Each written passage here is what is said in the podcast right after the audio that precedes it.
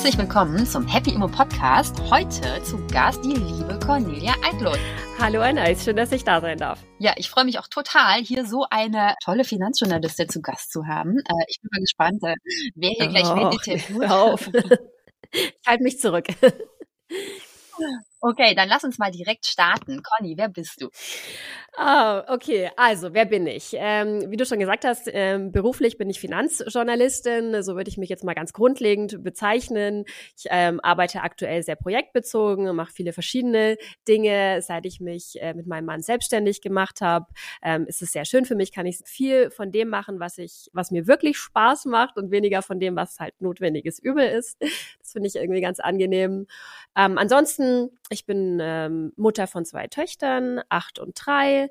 Ich wohne in einer bayerischen Kleinstadt. Ähm, okay, jetzt haben alle ein Bild von dir, die, die dich noch nicht kannten, aber die meisten kennen dich wahrscheinlich schon, denn ich habe dich ja neulich, wir kannten uns schon, wir haben uns mal auf dem auf diesem tollen Finfluencerinnen-Event von äh, Fortuna Lista und finanziell getroffen mit dem Christian Lindner und ähm, ja dann haben wir uns wieder getroffen in der Frankfurter Börse oben auf dem Parkett. Das war genau. total lustig, weil du nämlich moderiert hast. Genau, ich bin ähm, seit Anfang des Jahres wieder, muss man sagen, ich habe das schon mal eine Zeit lang gemacht, äh, Börsenkorrespondentin für den Weltnachrichtensender. Das heißt, ich bin eine Woche im Monat in Frankfurt und äh, verbringe da dann meine Tage an der Börse und werde einmal die Stunde, zweimal die Stunde in die Live-Nachrichtensendung geschaltet sozusagen und ähm, ja, sagt dann, was gerade so los ist an der Börse. Und es ist ja aktuell schon immer mal einiges auch, was man da zu berichten hat. Zum Glück. Kannst du ein bisschen aus dem Nähkästchen plaudern, wie das so abläuft bei der Börse und was gerade eben so los ist? Ähm, also so rein technisch gesehen, so rein praktisch gesehen ist eigentlich gar nicht so viel los. Ähm, man stellt sich das immer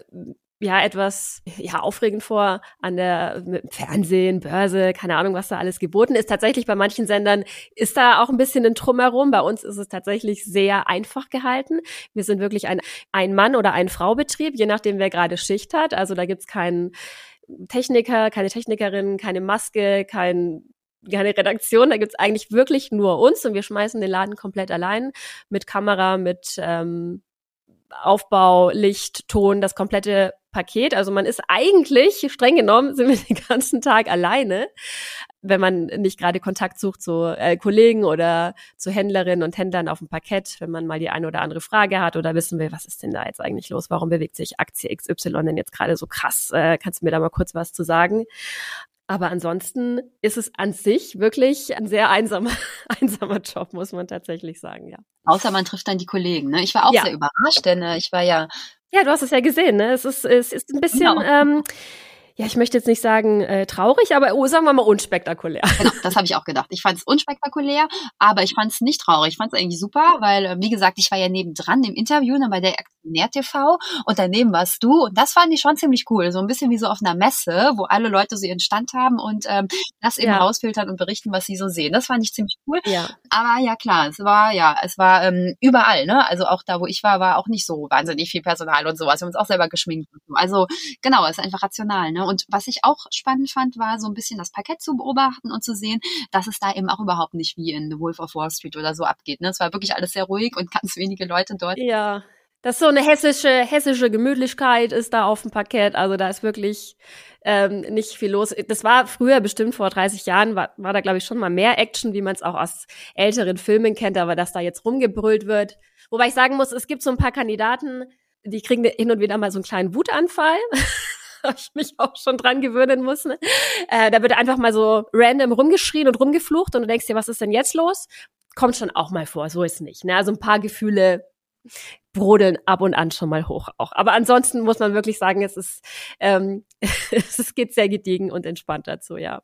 Also ich finde, du redest das so ein bisschen klein, ne? Ich finde das schon wahnsinnig toll. Man kommt da rein in die Börse, total aufregend, läuft da über dieses Parkett und so. Ach, ich finde das schon ziemlich gut, ne? Dann bist du da oben, hast du diesen Überblick über alles. Ja, das stimmt. Ich finde es, also ich muss auch sagen, ich finde es ähm, nach wie vor immer noch ja erhebend oder faszinierend, da reinzukommen. Und es ist ein surrealer und cooler Arbeitsplatz und ja, macht, also es macht auf jeden Fall Spaß, ja. Und dann gibt's ja auch diesen tollen Markt immer davor, ne? Also das ist natürlich auch mhm. gut, wenn man dann von der Arbeit kommen kann und direkt dann so einen Wein trinken kann da vor der ja. Börse zwischen Bulle und Bär. Das ist zum Glück nur freitags, also da kann nicht, da kann nicht so viel passieren dann. Sonst würden, würde man da wahrscheinlich jeden Tag hingehen, ja. Ja, je nachdem, wie die Aktien so fallen oder steigen. Ähm, also wir sprechen hier ja bei Happy immer auch über deine Finanzen. Jetzt bist du Finanzjournalistin und mich interessiert natürlich, in was du investierst.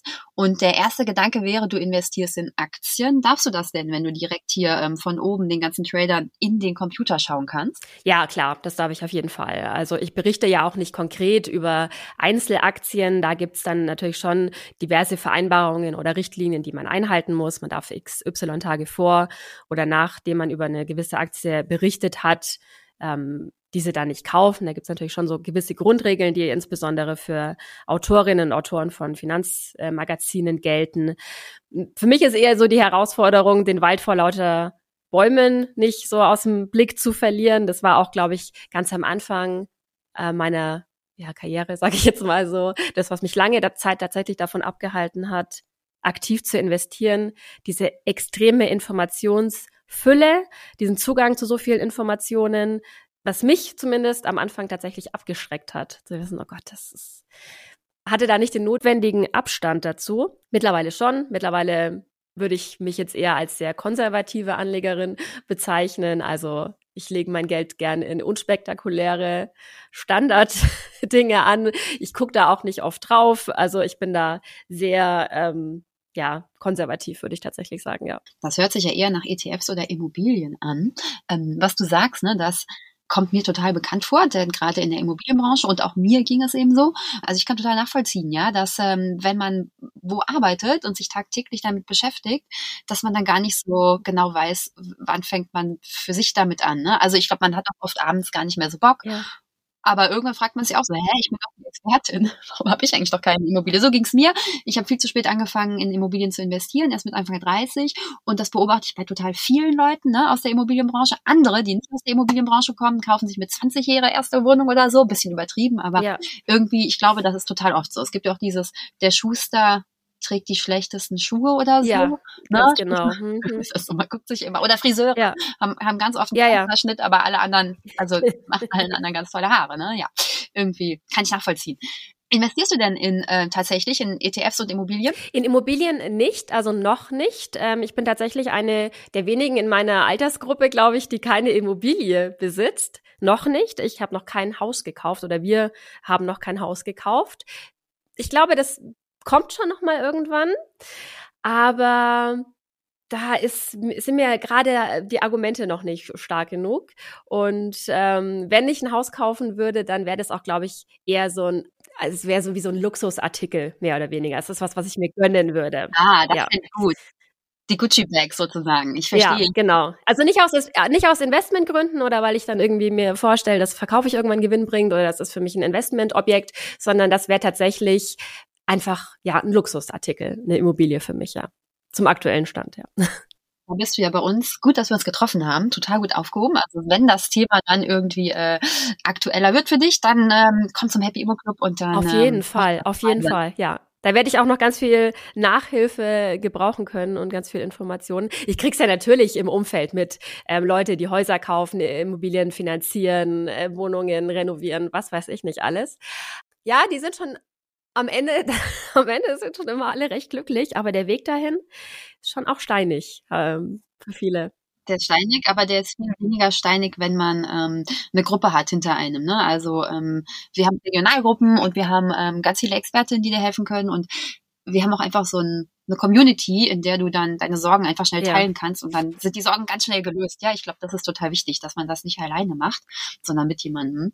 Also ich bin ja auch ein Fan davon, eine Immobilie eben nicht nur als Luxusobjekt zu sehen, sondern als Kapitalanlage.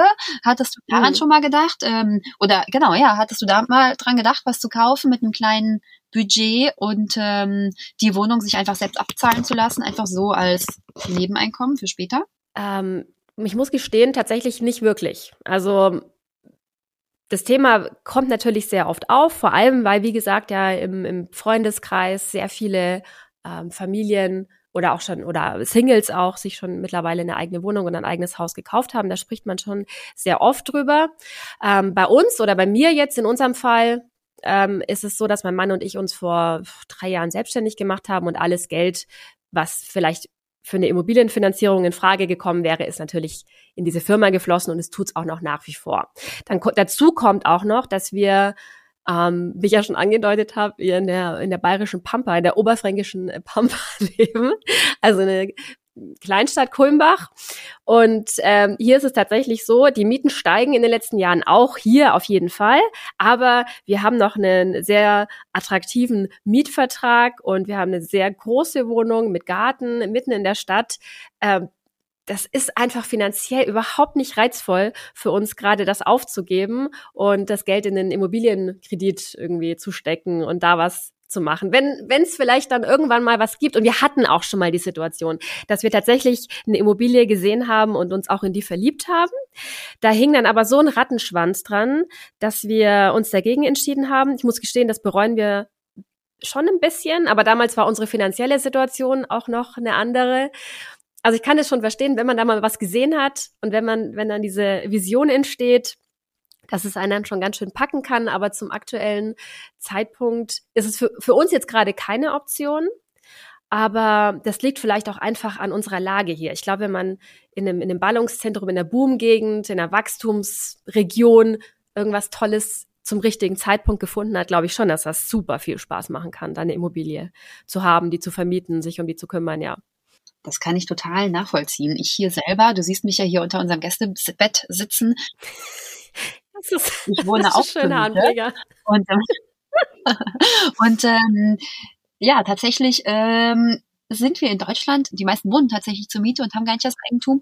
Und die Mieten sind tatsächlich, auch wenn sich viele beschweren, ich kann die Diskussion total verstehen. Ne? Also wir haben auch bei jeder sechsten Frau über 65 frisst die Miete ihre Rente auf. Ne? Das ist, ich will gar nicht sagen, dass die Mieten zu, zu niedrig sind, aber im Vergleich zu den Kaufpreisen sind sie einfach wahnsinnig niedrig. Ne? Also wenn man sich jetzt anguckt, was, was also meine Wohnung kosten würde, wenn ich sie kaufen würde und was ich dafür an Zinsen bezahlen müsste und an Tilgung, das wäre das drei- oder vierfache von dem, was ich an Miete bezahle. Und von daher ähm, darf ich natürlich auch mieten, ja. Deswegen kann ich total verstehen, was du sagst. Aber ich habe ähm, kleine andere Wohnungen gekauft, ne, oder auch andere Immobilien und vermiete diese, so dass die mir dann meine Miete bezahlen. Ja, das ist so ein bisschen eine, eine Querfinanzierung. Vielleicht, also ja, auf jeden Fall. sagen, ne, wenn sowas, wenn mal bei dir irgendwie ein Polster ist, was du nicht in deine Firma stecken musst, dann können mhm. wir einfach nochmal sprechen, denn ähm, das kann ich nur sehr empfehlen, einfach mal mit einer kleinen Wohnung als mhm. Kapitalanlage anzufangen. Mhm. Ja, das kam bei mir jetzt die Tage an. Habe ich mir auch schon vorbestellt. Hm, wie ist denn generell so dein Mindset zum Thema Geld? Gab es irgendwelche Glaubenssätze, die dich gebremst haben? Hast du früh angefangen, dich damit zu beschäftigen? Hast du spät angefangen, dich damit? Ich frage so, weil ich gerade, ähm, es gibt eine neue Zeitschrift von Brand 1, Weil heißt die, und das ist ein Finanzmagazin für Kinder. Und ähm, ich habe mich total gefreut, das zu sehen. Und deshalb meine Frage an dich, wie früh hast du angefangen, mit Geld anzufangen und was hat dich gebremst?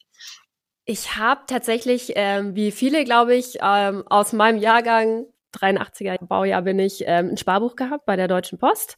Ähm, ich glaube, das hatten viele zu der Zeit. Ähm, das war, und das war es auch schon. Ne? Das sind meine Eltern oder meine Mutter, glaube ich, einmal im Monat mit mir auf die Post und dann habe ich da irgendeinen Betrag eingezahlt. Ich weiß gar nicht, das war Taschengeld oder irgendwas, was ich zum Geburtstag oder was ich mir mit Autowaschen oder irgendwelchen kleinen äh, Haushaltsjobs dazu verdient habe. Das wurde halt dann da eingezahlt also ich, ich habe irgendwann mal recherchiert, was das damals eigentlich für ein Zinsniveau war. Das war ja so mittelinteressant, ne? Also war, war schon auf jeden Fall, ich weiß gar nicht mehr, sechs Prozent Zinsen.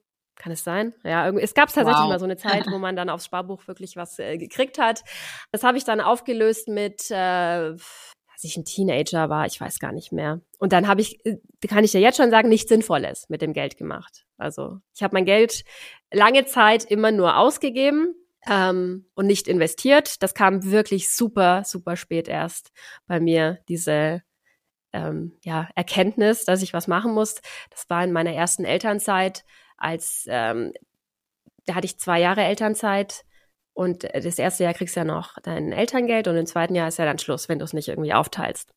Und das hat sich super komisch angefühlt, dass da auf einmal kein äh, Geld mehr auf mein Konto gekommen ist. Das war ja, irgendwie ungut. Ne? Da konnte ich mich dann schon so ein bisschen reinsteigern in so Altersarmutsgedanken und äh, was ist mit meiner Rente? Und da, da ist mir das erstmal so bewusst geworden. Zu dem Zeitpunkt, lustigerweise, habe ich ja schon, was keine Ahnung wie lange, schon jahrelang für für Aktionär TV gearbeitet. Also war ja eigentlich schon umgeben von allen. Ich hatte die Antworten ja eigentlich schon parat, aber das war wie gesagt dieser Wald äh, vor lauter Bäumen äh, nicht gesehen und äh, habe tatsächlich so eine, ja, so ein äh, Grenzerlebnis ist jetzt zu viel gesagt, aber so ein, ja, so ein Angsterlebnis gebraucht, so ein Angstgefühl, so, oh, ich muss tatsächlich vielleicht doch irgendwie was machen. So, das war relativ spät, also mit Anfang 30 erst tatsächlich. Hm. Wow, auch das. Und ich habe auch noch viel zu lernen. Ich habe auch noch viel zu lernen. Also es ist nicht so, wenn man das 30 Jahre so kultiviert hat, dass äh, das Geld halt, ja, da kommt Geld und das kommt dann für irgendwas, ähm, das kann, da kann ich mir hier und jenes was für kaufen. Das, das legt man nicht so eben ab, ne? Das kommt schon immer mal wieder durch. Ja. Also ich habe, ich muss, ich, ich treffe noch viele Finanzentscheidungen, die vielleicht nicht so optimal sind. ja, wir lernen alle. ähm, äh, ich kann es schon wieder total nachvollziehen, denn ich hatte auch, ähm, ja, bis ich meine mein erstes Kind gekriegt habe, gar nicht, ähm, habe ich auch gedacht, ne, das läuft einfach. Ich mache jetzt Karriere. Ja, ja, ja. Das ist alles da. Und äh, bei mir jetzt mit der ersten Schwangerschaft angefangen, dass ich schon gemerkt habe, ne, ich bin im Job jetzt nicht mehr so der Superstar, sondern ein bisschen abgeschrieben. Mhm. Und da habe ich auch angefangen, ein bisschen Panik zu kriegen und dann auch in meiner ersten. Ja, ja, stimmt. Das fängt schon mal in der Schwangerschaft Oder? an eigentlich. Ja, mhm. Genau, dann war ich in der Elternzeit und habe auch gesehen, ja, pff, wenn ich jetzt wer weiß, ob ich meinen Job danach wieder kriege, ne? Und wer weiß, ob der danach wieder so gut ist wie vorher, ne? Und ähm, ja, ja, ja. Habe dann auch, auch angefangen, in Immobilien zu investieren, um mir eben ein zweites Standbein aufzubauen. Das ist eigentlich verrückt, ja, dass das immer mit dem Familienthema, Familiengründungsthema kommt dann doch diese Angst. Oder man, man merkt, man ja. muss doch vorsorgen. Es gibt Unterschiede zwischen Männern und Frauen und äh, man muss irgendwie ja. das Thema Altersarmut winkt dann sehr, sehr deutlich, finde ich, ne? Ja, also genau, ja, das hat auch tatsächlich meine nächste Frage wäre so ein bisschen in Richtung Wissen. Was hat dir am Anfang gefehlt, ja, um zu investieren? Und ich höre jetzt natürlich raus, nach dem, was du sagst, du hattest das ganze Wissen. Was hat dir denn dann gefehlt, um zu investieren? Der Input, also oder irgendwie so die, die Lust? Das, ja, ich habe ja, ich habe schon mir gedacht, dass du mir so eine Frage stellen wirst und habe darüber jetzt auch noch mal viel nachgedacht so die letzten Tage. Was, was war das denn eigentlich, was mich die ganze Zeit so davon abgehalten hat?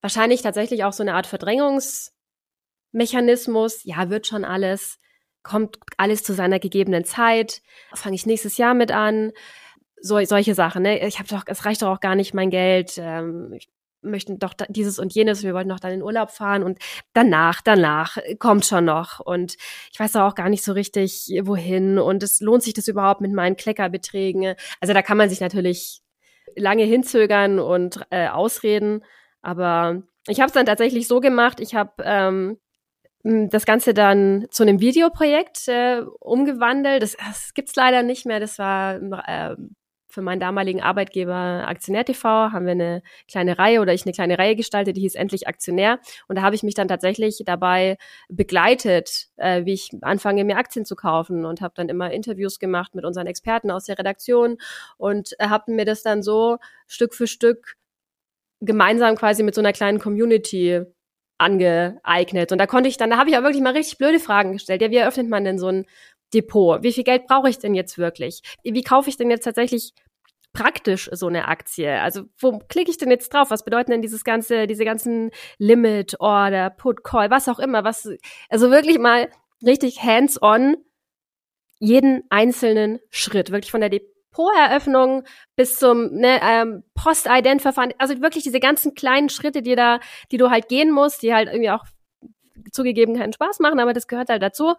Einfach mal, dass man wirklich mal sieht, ja, und so funktioniert es. Und dann klicke ich hier einfach, so und so viele Aktien kaufe ich, dann klicke ich auf Kaufen, dann liegt es da drin und dann sieht es so aus. Und ist gar nichts Gefährliches. Das finde ich total gut. Und, ja. Schade, dass das nicht mehr gibt. Also genau das machen wir bei Happy Immo auch, ne? Wirklich so von, von, ja, von wirklich von ganz schade. Anfang mhm. und es mhm. gibt keine blöden Fragen und sowas. Und ähm, ja, leg das doch vielleicht nochmal auf. Apropos, leg das vielleicht nochmal auf. Ähm, wie geht's denn deiner, was machst du denn noch für Projekte? Denn wir haben am Anfang über dein Startup gesprochen oder über deine, dein Unternehmen, ne? Deine Firma, die du hast mit deinem Mann wahrscheinlich, ne? Ähm, was macht ihr denn noch, außer dass du einmal pro Monat eine Woche ähm, an der Börse bist? Welche Projekte hast du ansonsten? Ansonsten ist noch mein zweites Baby oder eigentlich mein drittes Baby, wenn ich jetzt meine Töchter mit einrechne, ist mein Podcast Finanzromanze. Den ähm, mache ich gemeinsam mit einem Nürnberger Team. Der ist gesponsert von der Consorsbank. Den mache ich jetzt seit ach, auch schon fast anderthalb Jahren. Und da geht es auch ein bisschen um die, den Einstieg ins Thema Geldanlage, ums Thema Mindset, ähm, Basics, äh, einfach mal ein bisschen entspannt über das Thema reden und Neugierde wecken, auch ein bisschen praktische Tipps geben. Mittlerweile fokussiere ich mich mehr auf Interviews, weil ab einem gewissen Zeitpunkt ist halt auch das Thema auch durch. Ne? Man kann nicht bis zu, zur Unendlichkeit über Finanzen reden. Ne? Und jetzt interessiert es mich halt viel, was äh, andere dazu sagen, wie andere das Thema angehen, was man von anderen dazu lernen kann.